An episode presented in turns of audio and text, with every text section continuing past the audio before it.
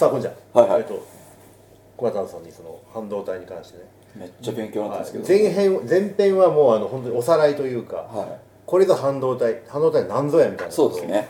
ざっくりそのものの話をしていただいて、ははいでこれから後編ね、はい。話していただくんですけど半導体産業というのはもうもはやうん、その民民間のものも問題だけではないと。そうですね。もうなんて言ったらいいのかな国策のうん最たるものであるというのがもうここ最近の流れだと思うんですよ。そうですね。半導体を制する国が、はい。世界を制するみたいな。うん。そういう世界かもしれないですね。で今そのウクライナ紛争のね、はい。まあちょっと言葉悪いですけどもはやもはやもう兵器の世界見本市みたいな感じになってますし、当然そこにもいろんな半導体使われてるでしょうしね、まあ、ちょっとその辺の絡みを含めてね、はい。ちょっとまた熊田さんにちょっと解説をお願いしたいと思いますあどうも熊太郎です。よろしくお願いします。あのまさにこの半導体業界のど真ん中にいる方なのでね。あの話せること話せないこといろいろあると思う。ん でそうですね。ど真ん中にいるからこそいるからこそね。まあその辺ちょっとあの忖度しながらいろいろお聞きしてまいります。よろしくお願いします。よろしくお願いします。はい、それでは、はい本件始まります。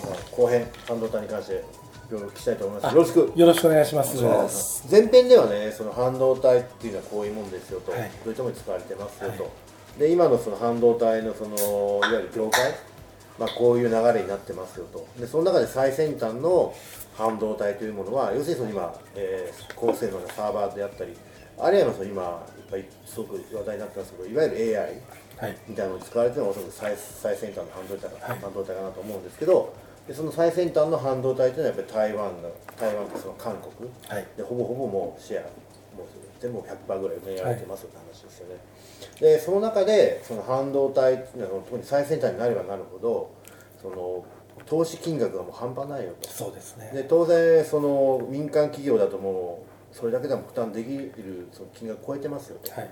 でかつそのもともとその半導体というのがそのできた経緯の中に、はい。その軍軍事目的というか、はい。まあ、そういったものも結構あったのでそれとこれが今相まって、はい。半導体産業というのはおそらくあの今いわゆる国家とのはい。その接点がないとおそらく成り立たないんじゃないかな国策になってるんじゃないかなというところまで前編ね、そうですね。とお話ししたんですけどそこからちょっとまた掘り込んでいきたいと思います、よろしくお願いします。よろしくお願いします。はい、でまずお聞きしたいのがそのまあコロナ明けてね、はい。まあ、いろんなその世の中の動きが変わってきて、で今あの国策としてはい。その半導体産業ないし業界自体が、はい。まあ言葉は悪いですけど、まあ、動かされてるんじゃないかなという気がしてるんですよね。はい。でその中の一つに例えば、まあ、我が国日本国内でいうと、はい。熊本にあの TSMC といううそですね。台湾の,、はい。あの半導体の大手はい。工場が、これ第2世代ぐらいえ第3世代第4世代、そうですね。まあ大体まあ、汎用品の工場ができ、はい。これができますよね、はい。あと北海道、はいえーっと千歳のあたりそうですね。あそこにも半導体工場できますよ、はい。ラピタスという工場ですね。はい。でまああと広島はこれはあのもともと LP ダメモリーはい。日本の半導体の会社だったんですけど、アメリカのマイクロンに買収されて、はい。でそこも今あの工場のね規模を増設してますよ、はい。あと東北にもそうですね。大きな工場があるよとはいいうことで、ちょっとここし最近その日本の国内に半導体工場のその、まあ、規模の拡大も含めてはい。すごく投資がものすごい金額が行われているような気がしてるんですよね。そうですね。はい、でまあアメリカも新しい半導体の工場、はい。でイギリスもできつつあるはい。でこれって一昔前のことを考えるとその一昔前は本当に集中と選択だったわけですけど、またこれ分散化されているわけですよね。はい、そうですね。ここはちょっと解説をちょっと改めてしていきああます。そうですか。はいえーっとまあ国あの半導体の国策国策というかはい。こういったまあ世界まず世界の流れっていうはい。関係で言いますとまあ正直に言うと今に始まったことじゃなくてですねうん。もうあのそれこそ今ね、一番、まあ、リハードル帯でまあはい。リードしているサムスンとかはい。TSMC って会社は、まあ、結構あの国からのやっぱ補助金を受けながらどんどんどんどんやってきたというところがあって日本はどっちかっていうと、まあ、今まではあまりにも手薄だったっていうところがあります、まあ、もちろん裏では少しあったかもしれないですけれども、はい。あんま表立ってあの補助金をバンバン出してうん。あのやあのなんていうんですかね大きい工場を作るぞとか、そういう話っていうのはあんまりなかったのかなと。でまああのここに最近になってえっとまあ、少し盛り返すというか、はい。い、ろんなものをやろうっていうところには、まあ、一つはあの前回の放送でもお話しさせていただきましたけれども、まあ、日本もやはりあの最先端の、えっと半導体を作ろうっていうところで、えっと一つのモチベーションとしては、まあ、当然そういう AI とか、はい。えっとそういう、えーまあ、AI とあとサーバー関係ですね、はいはい。そういったものを作るぞっていうのもあるんですけれども、うんうん。あのもうちょっと自国でですね、えっと、やっぱ日本っていうのはあの車が一番得意な、得意分野の一つなので、うん。自動運転とかそういったところに、ね。あの力を入れようと、はいはい。ただ自動運転するためにはそれこそあの日々変わるような景色と、うん。まあ、雨が降る時もあれば晴れる時もあるし、はい。暑い日もあれば寒い日もある、急に飛び出してくるものがあるかもしれないっていう中のやつを瞬時に判断してはい。制御をしなきゃいけないっていうところがあるので、それなりのまあ半導体のそのセンサーなり処理能力が必要になってきますと、そのためにまあ日本としては、あのそういうまあ性能の高いはい。半導体っていうのの需要が今後見込まれるっていうふうに考えて、ね。まあ、あのつくあのそういうのが進められてるのかなっていそういううのを考えています。なるほどはい。あとその、まあ、アメリカとかヨーロッパに改め,、改めてその半導体の工場が、あの作られつつあるっていう理由って何なんですか？まあ、いろいろあるとは思うんですけれども、はい。まあ、あのアメリカの場合でしたら、まあ、うん。一番分かりやすい例は、あの前回、まあ、お話しした通り、はい。そのトランプ大統領の保護主義っていうのはあると思うんですけれども、やはり、まあ、あとは、まあえっとまあ、軍需産業との、まあ、絡みもあると思います。あのやっぱり最近のミサイルだなんだっていうのには、いっぱいこう半導体が、まあ、あの悲しいということですけど、まあ、使われてるんですよね。ですね。でその中で、えっとやっぱりそのほ本来制御するはい。はい頭脳たるもの、で別にミサイルに限らず例えばあのその軍のなんかこういろいろレーダーとかそういったものがその中身がうん。海外製品だあった時にまあよくアメリカがアメリカがよく中国に対して物言いを言う時にバックドアがあるんじゃないか。はいはいはい。つまりその気になればアクセスできるようなところっていうのがあってそこでちょっと秘密とかそういうのを取られたらどうしようっていうやっぱ不安っていうのはどこの国にもあるのでやっぱりそういうのは自国で作んないとダメだよっていうところであのそういうなんていうんですかね自国でやっぱ作ろうよっていう流れが進んできたのかなとあそれはもうその通りですね言われてはい。そうすると反面ですよ。反面、中国。はいないしその中国陣営と言ったらいいのかな、中国っていう国ってそのさあの先週話してもらった、はい。その半導体のそのシェアとかね考えてみはい。る中国の中の字も出てこないわけじゃないですか。はい。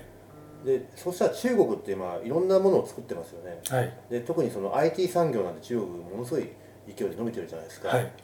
でじゃあその中国は半導体に関してはどうやって調達をしていくんですか？そうですね。あのまああのあんまり最近は報道はされなかったんですけれども、あの結構中国政府としてうん。2015年ぐらいですかね、はいはい。に、まあ、打ち出した政策として、はい。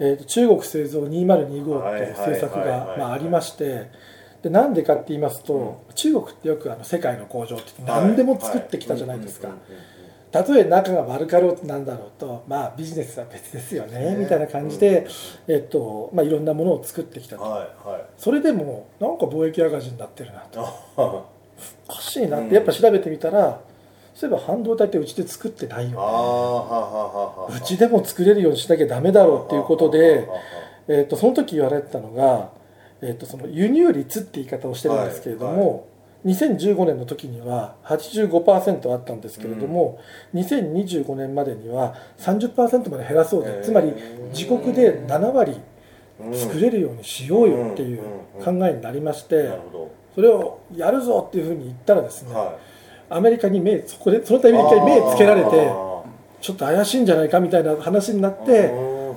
ちょっとそのトーン落ちたんですよ、でもやっぱり中国って内と外でちょっと違うのそうですではやるぞって言ってるんですけどうん。外ではまあそこ、まあ、黙ってるんですよね。うん。なので、まあ、ちょっと黙ってやろうねっていうことであのやってきてまあえっとロジック関係でいうと、上海の SMIC、メモリ関係でいうとそれこそ武漢の YMTC はいとか、えっとその辺がですね、まあ、台頭してきまして、うん。えっとまあ、今に至るっていうところですね。そのはい今言われた会社ってっていうのはもうもろ国策会社なんですよね。はい、あのもう、まあ、中国から補助金が出てるというふうに言われてまして、あの当然国策会社ですね。あの中国、ね。国からいっぱいまあお金をもらってやろうと、なるほど。はい。それももう一つ質問なんですけど、まあ、これも先週話していただいたんですけど、はい。半導体っていうのはその前工程と後工程があって、はい。もっとその装置はい。を作るメーカーがあって、はい。そこがものすごくもうシェアがもう、はい。まあ、いわゆるいわゆる一般的でいうとこの西側諸国はい。長監督、まあ、オランダアメリカ日本にも限られちゃってた話ですよね、はい。でそこのその装置がないとその半導体ができないとはい。思うんですよ、はい。そうするとその今言われた中国の国策会社はどうしたらいいですか？その装置装置がないのに半導体作れないわけですよ。あなので、はい。アメリカも100%はい。規制してるわけじゃないんですよああそうなんですかある世代より上に関してはやらないでくださいっていうようなふうな言い方をしてるんですまあ、具体的に言うとその 3D 難度メモリコードですね、はいはいはい記憶媒体のところではは100、まあ、3D 難度でいうと128層より上はダメっていうふうにい言われてるので、あの最新のものはダメよと。最新のものはダメなんで汎用性のものだけ作ってあなさいあそういうことなんだああなのでえーっとその時実際に現場で起きてた話なんですけれども、はいはいはい。あの米系の企業に関しては、はまあ、エンティティリストが発布されたその日に、うん。あすいませんもうあのサポートできませんので で、えーっとそこでまあはその1週間後ぐらいにい。はその、えーっとそこで勤めた中国人のい従従業員、うん。うん。えーっと全員レイオフです。は えー？ってなりまして。は であとアメリカもですね結構やる気で、まあ、よく受け中国側も受け入れたなと思うんですけど、はいはい動いてないかどうかってわざわざへ中国の会社まで乗り込んでえチェックしてたんですよ、工場監査じゃないけど。はい、あ抵抗しなかったのかなっていつも思ってるんですけど。まあまあ裏で何かあったんでしょうね。はい。うんそうか。じゃあいわゆる最先端の半導体を作る装置の供給はまかりならないけども、はい。まあ汎用品要するにビジネスとしては継続しましょうってことですよね。簡単にね、そうか。じゃあそうするとじゃあ逆に中国側の立場から立つとそれこそ中国だってこれからその、まあ、自動運転なんてもうまさに中国今はいもですよね、はい。あの武漢とかでも結構郊外の方では、ねそういう自動運転、あのここ通りますんでみたいなねエリアがあるので、そうですあとセンサーの技術なんてまあ中国の世界ナンバーワンに近いものがあるでしょう、はい。でもろもろ考えても最先端のいわゆるその半導体はい。を必要とするその産業というかまあそういったものってものすごい需要高いじゃないですか。はい、それはどうするんですか中国国そこはちょっとまだわからない点っていうのはやっぱりあるんですけれども、はい。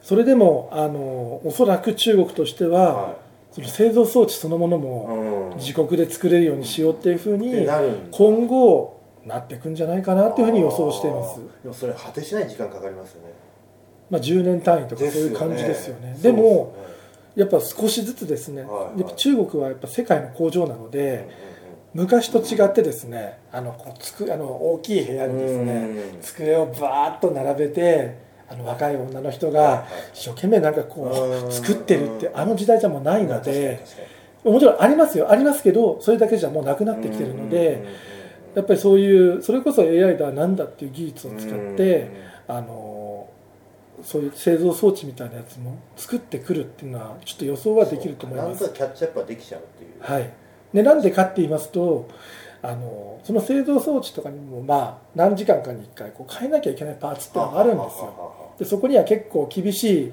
いろんなこうあの設計とかはい。材料とかっていうのはすごく厳しいんですよね、うん。で昔は言い方悪いですけど中国っていうのはそういったパーツのあのサードパーティーの見本市みたいな場所で、まあまあまあまあ。うん。こんなの使えないよっていう感じだったんですけどあの徐々にですね、中国製のパーツいいじゃんこれ使おうよっていう空気が徐々に出てきてるんですよ。そうでもこれ中国製中国でできるってことはこれその気になったら装置作れるよね、うん。ああそういうことか。っていうふうにちょっと僕はなるほど考えてるんですよ、どなるほどですね。なのであのもしかすると,、はえっと少しずつ今製造装置っていうのはできてるんですけれども、あのたった5年でうん。やっぱりメモリー関係に関しては4世代ぐらいすっ飛ばしてこう、うん。最先端と並ぼうとしたっていう気合がありますのでやっぱり製造装置とかでもはい。同じようなことが言えるんじゃないかっていうのがちょっと怖いなっていうふうに思ってるんですよね。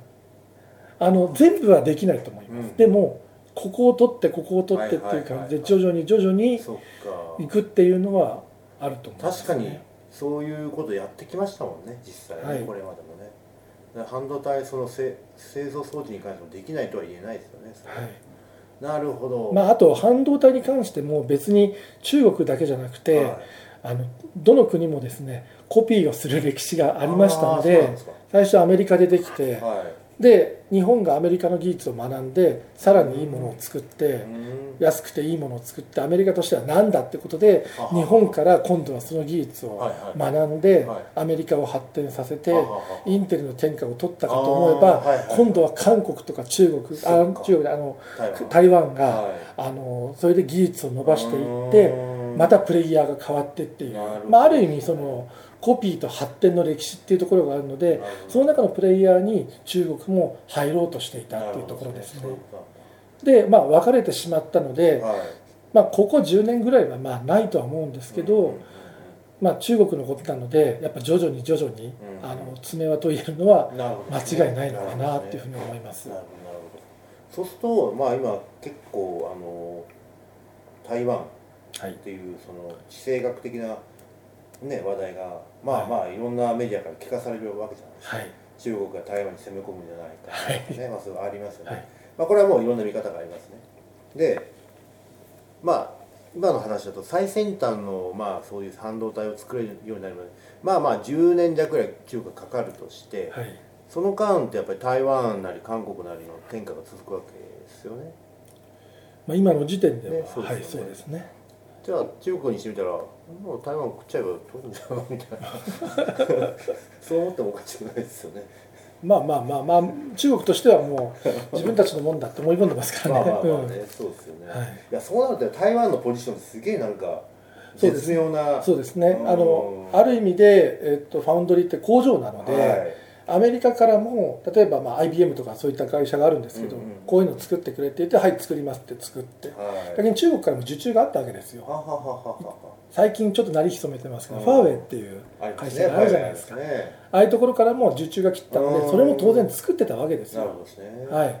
なのでそのまあどっちにもアクセスできる絶妙な国なんですよね。今はもうさすがに中国の国から例えばそのハーウェイだのテンテンセントだとかはいあのあったところが受けたりはできないんですよはいエンティティリストに入ってるんで。ああダメなんだ、はい。ああそうかそうか、はい。そういうことなんだ。逆にじゃあ中国のそのファーウェイだのテンセントって結構大変ですよねそうですね、まあ、自国で何とかしなきゃいけないので。あーなんとかできんのかな？どうなんですか？だからだから最近やっぱちょっと鳴りを潜めてあますよね。あそういうのがあはいるんですね、なるほどなるほど。それでもやっぱりあのうん。中国の国内見てみますと、うんやっぱり新しいそのファーウェイ製のスマホっていうのはうん。できてますしなんか独自の OS の時は作ったんですよねファーウェイって確か。確か作った確かとそうなんですよ。はい。アンドロイドは使えないんで確か、はい。もうね使えなくなったでしょ？あいやまだ使えることは使えるんですけどあのそろそろ OS もできるかなっていうところで、ファーウェイの OS ができたはい。聞いてないこんちゃんうん。あ本聞いて当新しいスマホに確か。そろそろ、はい、できてもおかしくないかなと思います。そうそうそうここまであの、ね、あの分断じゃないですけど、うん。なってしまった以上もう自国で作るしかないっていうところであれじゃないですかそろそろ Windows に代わる何かもできるんじゃないですかね。変な話ですから、赤い扉。とかねねなんかねあのアプリケーションはもう全部代わりのものがありますからそうねなんですよ。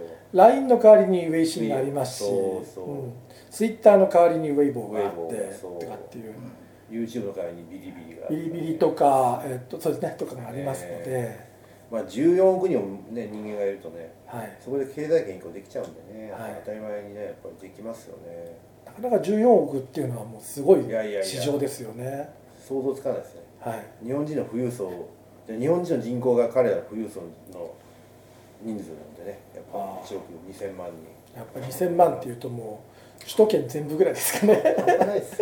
それがすごい金持ちなんですよね。うんなるほど。でそうするとね、まあそのまあ、半導体っていうのはそのまさに軍事軍需産業軍事的な意味を非常に持てば持つほど、はい。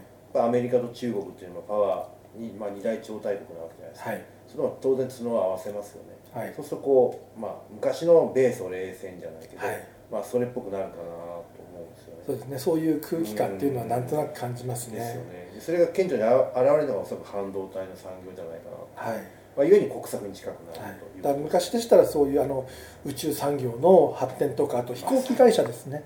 あの昔もあの、ね、ボーイングの飛行機ははい。わゆる東側諸国は買えなかったっていう歴史が、うんまあ、ある今は全然買えるんですけど、うんうんそういう感じで飛行機が、まあ、それが、まあ、いわゆる半導体というかそういう、はえーとパソコンのとかあのそういうサーバーといか、うんうん AI とかそういうのに取って代わられてきたのかなっていう感じ宇宙産業なんてまさにもうアメリカと中国の争いじゃないですか。そうですね。まあ、当時はソ連まあでしたけれども、ソ連で今はですねあのあんまり日本では報道されてないんですけど、は中国は中国で独自の宇宙ステーションを持ってましてああ本当に、はい。あの春節の前にあの、ね、よくあの日本の「紅白歌合戦」みたいなやつっていうので、ば大型番組があるじゃないですか、ありますねそこにもやっぱり今年のなんかこういう科学の発展みたいなやつコーナーがあるわけですよ。うんそこにやっぱりあのその宇宙から帰ってきた宇宙飛行士の人が出てきてみたいな話があるので、あ本当に、はい。やっぱりその辺の宇宙産業の話っていうのは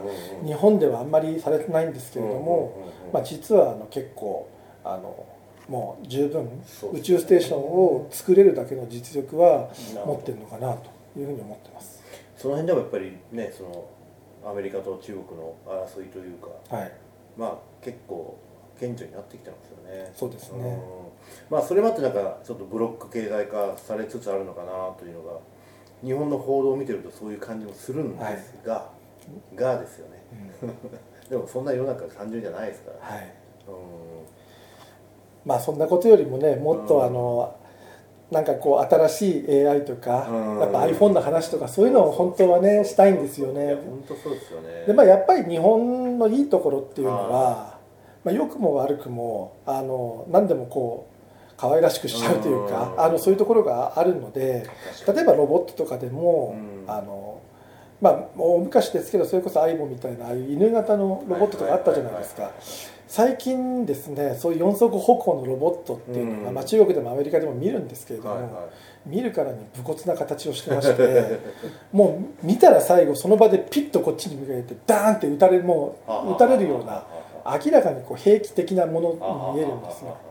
でも日本がそういうのを多分作ったら結構可愛らしいまあペット的なね。ペット的なものになるんですようんねだからまあいろんなもんでも平和利用って言い方ありますけれども、うん。そういうなんか僕たちの世の中あの暮らしが良くなるようなものにあのいっぱい使ってほしいなというふうに思ってます。ちょっとね半導体に関してもう一つ僕質問あったんですよ、はい。で僕ね結構今いろいろまあいろんな人と話話をするんですけどその時にねやったらやっぱインドが出てくるんですよ。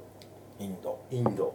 あの例えばこの間バンコク行った時にカスタムさんあの人人材のビジネス。で二郎さんあの人はまあ素材メーカー、はい。二人ともやっぱりまあ東南アジアにいるからこそなんですけどやっぱインドインドって。はい。で日本にいてもやっぱり自動車メーカーのやつらに話しててもはい。やっぱりインドインドですね。はい。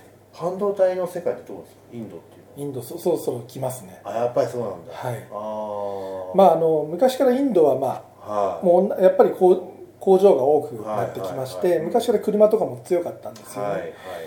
でなのでまあインドもですね、うどっちかといえばそういう地政学的な言い方をすれば、はあんま中国と仲良くないんですよね、まあまあ国境接してますからね。国境接してて、うんまあ、小競り合いっていうのはうん国境の後でもあるって言われてるぐらいで、まあ、そういった意味では、まあ、アメリカ側のその中国の囲い込みっていうのも含めて、うん。あのインドもあのそろそろ半導体に乗り出してくるのかなと、へー。で昔は僕の考えでは、はい。半導体を作れる国っていうのは、はい。インフラが整った国だと思ってたんですよ、うんうんうんあの昔のちょっと放送でも僕言ったことあるんですけど、はいはいはい。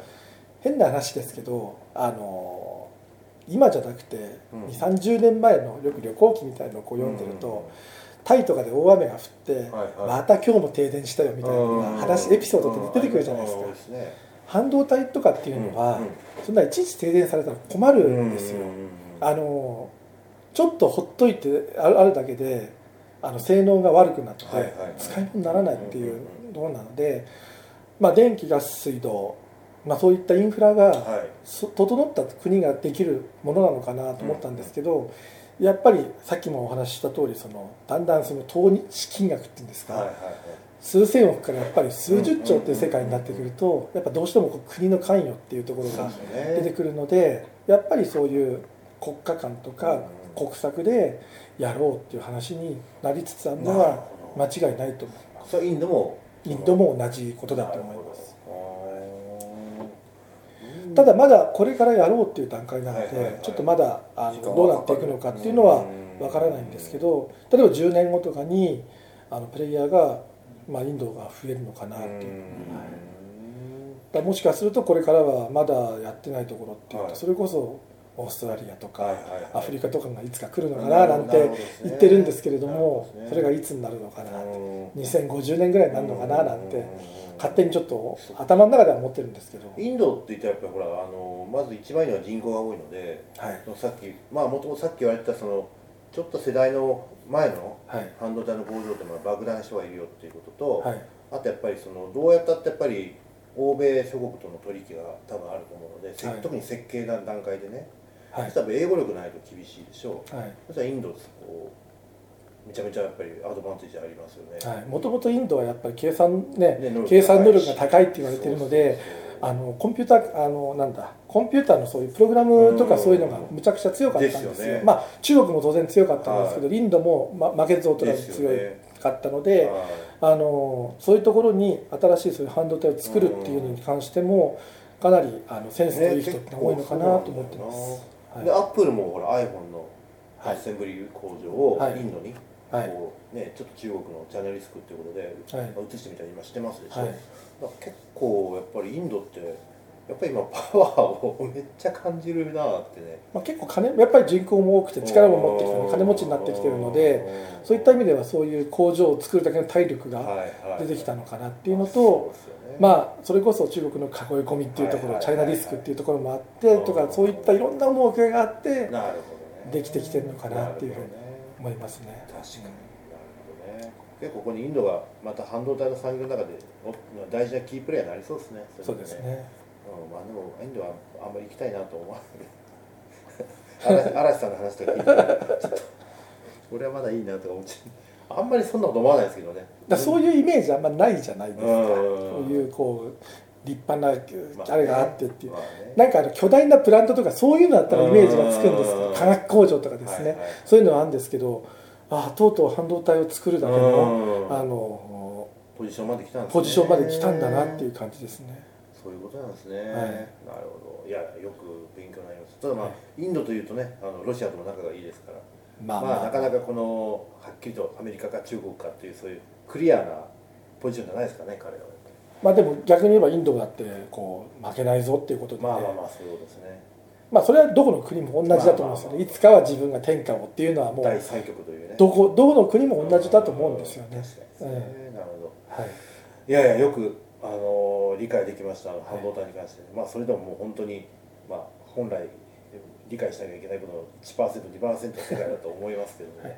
ちょっと先週に引き続いて今日はあの熊田さんにいろいろ半導体に関して解説いただきました。どうもありがとうございました。はいどうもありがとうございました。